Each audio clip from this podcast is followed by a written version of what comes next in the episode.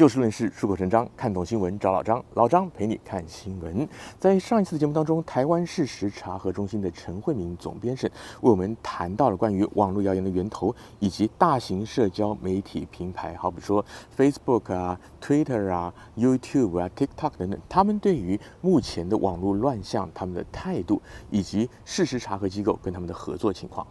今天节目当中呢，陈总编要继续的跟我们分享他们本身在资料、在后台的数据等等技术层面跟社交媒体平台的合作经验。另外还有一点非常重要的，就是要跟我们下游，也就是我们的使用者来分享一下，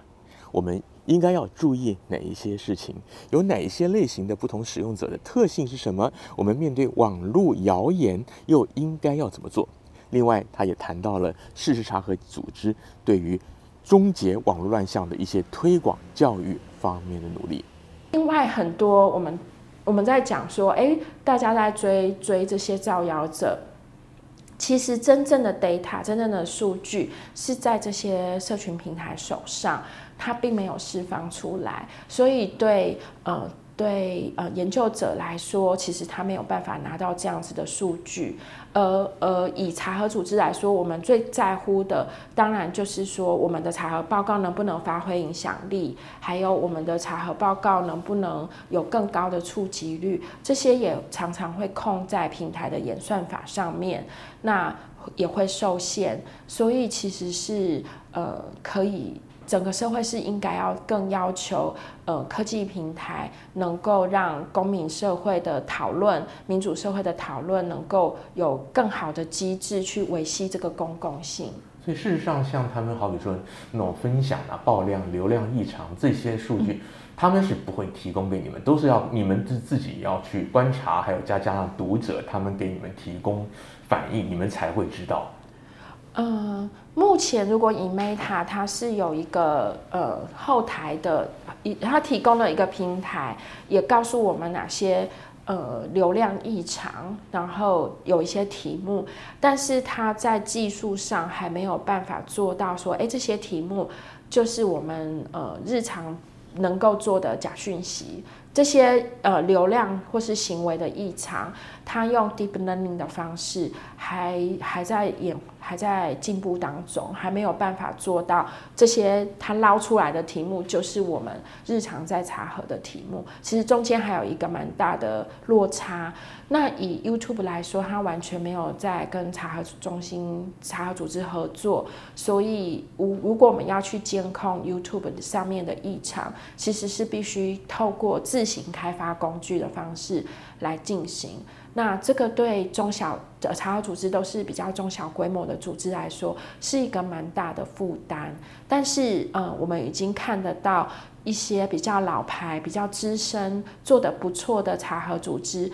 已经发展出个比较好的工具了。我们已经看到了。那查核中心这边其实都还在努力当中。但我们现在在讲的是说。大家在流传什么传言？这个传言我们能不能收到？嗯，这样。那目前的话，台湾是大家使用率最高的是 Line，还有呃 Facebook。那当然像 PTT 呀、啊，或者 Dcard，还有。呃，Instagram 也都是不同年龄族群在使用的社群平台。那以最基本的就是台湾事实查核中心有一个聊天 Line 的聊天机器人。那我们的读者，我们有数万个读者。那他们，我们就是希望读者看到呃传言。那这个传言会让读者有情绪，生气、焦虑、愤怒，甚至是太高兴的。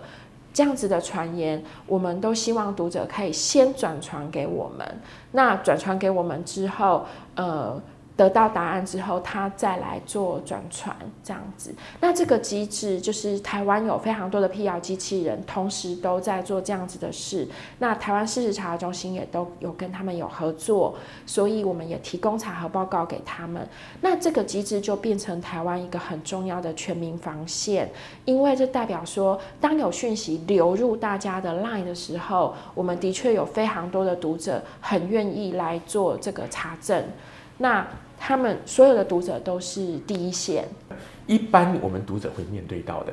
假讯息大概有哪一些类型？然后它针对的族群可能是哪一类的人？其实台湾不同的平台有不同的特性。那以赖来说，其实赖最多的是生活类的讯息，比如说现在假设是在疫情期间，那就有很多偏方，或者是很多哎，现在有什么补贴政策啦，或者现在有什么最新的防疫政策，要不要停课等等。它这样子的讯息，通通都会出现在 LINE 上面。那尤其 LINE 里面有非常多的群组，可能是家长的群组，或者说是一个呃联谊的群组、家庭的群组。那讯息也会透过群组的方式来做扩散跟渲染。那 LINE 上面最多大家关注的，还是是生活类跟健康类的讯息最多。那呃，我们会提醒读者，就是说，你只要看到这个讯息，让你就是太高兴、太紧张、太生气的，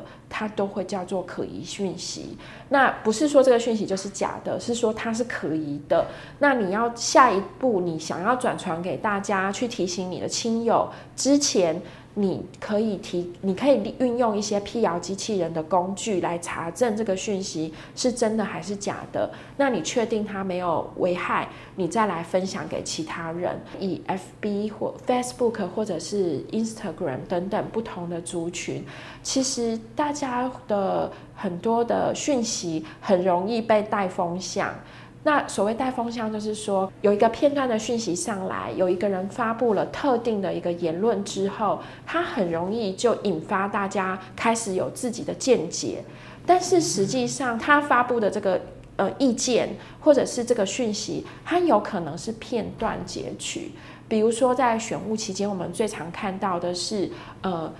一一个很长的事件里面被抽了一个画面进来，或者是一个有来龙去脉的事件被只截了某一段事实，然后下面呃他他就发表了个人见解，那下面就带起了所有人直接没有回到事件的来龙去脉，每个人却都有各自的意见，那那个各自的意见又很强烈。那这个是我们最常在 Facebook 上面看到的一个现象，就是大家的政治讨论没有再回到原始事件了，而就单点的一个嗯片面的事实，大家就开始吵成一团。那就这样子的现象，其实它不太是查核报告在处理的部分。那但我们希一直希望透过媒体试读的方式来引导大家说，当你要评论前，你可能要先回到原始事件看一看，你再来做评论。那至于 Facebook 上面有很多的政治类的假讯息，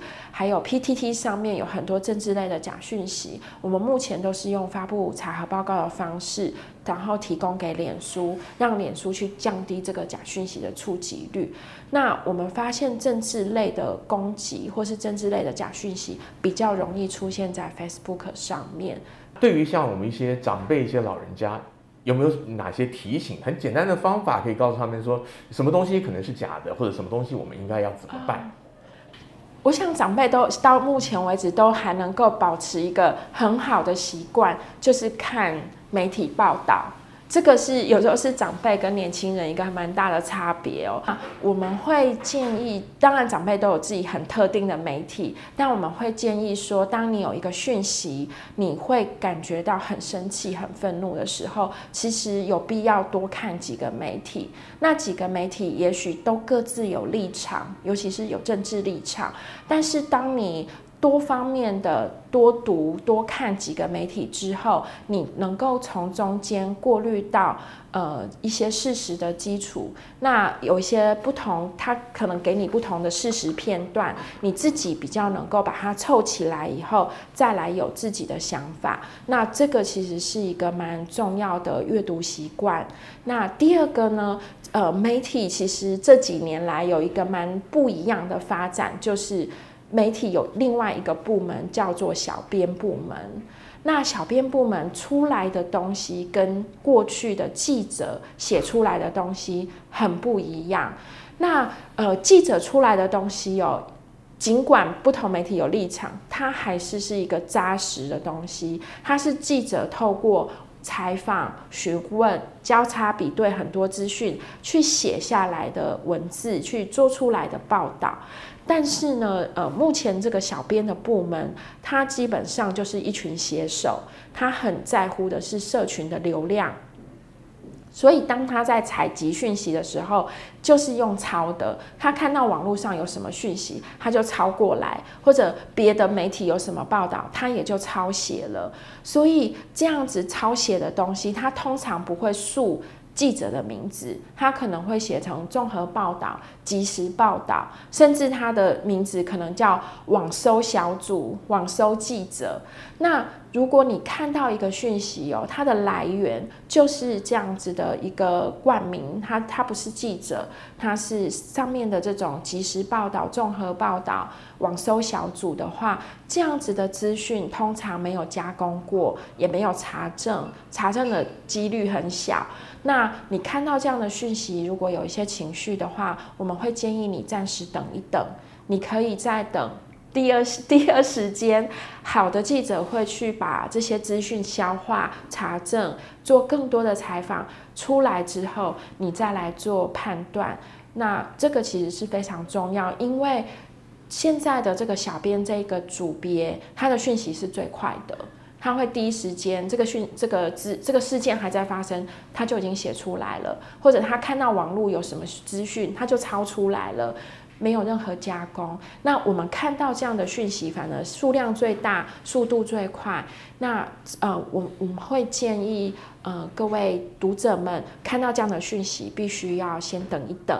那不要很快的就对这件事情做判断。我觉得台湾我们在讲这个媒体试读的这一段，其实最有趣的，除了说银发族啦，或是一般社会大众，或者说我们在讲说，哎，台湾很有这个辟谣的这种生命力，这样之外，其实我们这几年一直在耕耘。呃，青少年失读的这一段，那台湾因为教育改革要教呃媒体素养的关系，所以我们发现说，哎，我们办工作坊有一半以上都是老师，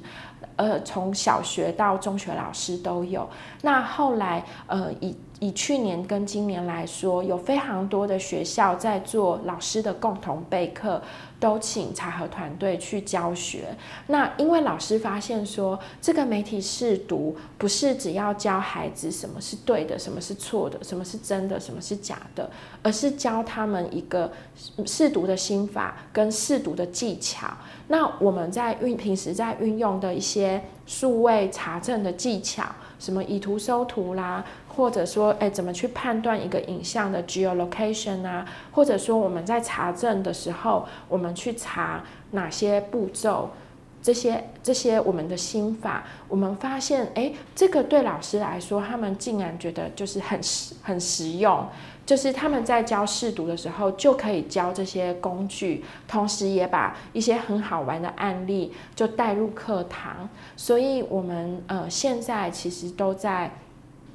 帮老师们做共同备课，一连几集都播出了台湾事实查核中心陈慧敏总编审的访谈呢。其实除了这个访谈之外呢，还有很多很多我们私下聊天的内容。只可惜节目时间实在有限，只能挑出一部分跟大家来分享。不晓得您有没有注意到，陈总编他多次提到像是方法学等等。他自己本身是资深的报社记者出身，他也做过学术的研究，所以他们的查核其实真的是很科学而且很深入的。但是相对来讲，我也提醒他，您可能在宣导、在推广的时候要更接地气、更草根一点，因为毕竟不是每一个人都做过新闻采访或者学术研究，对于一些比较艰深的用语、用词等等，可能还是要加以说明，甚至是避免。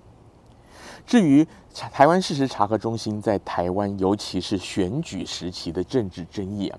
老张个人是觉得说，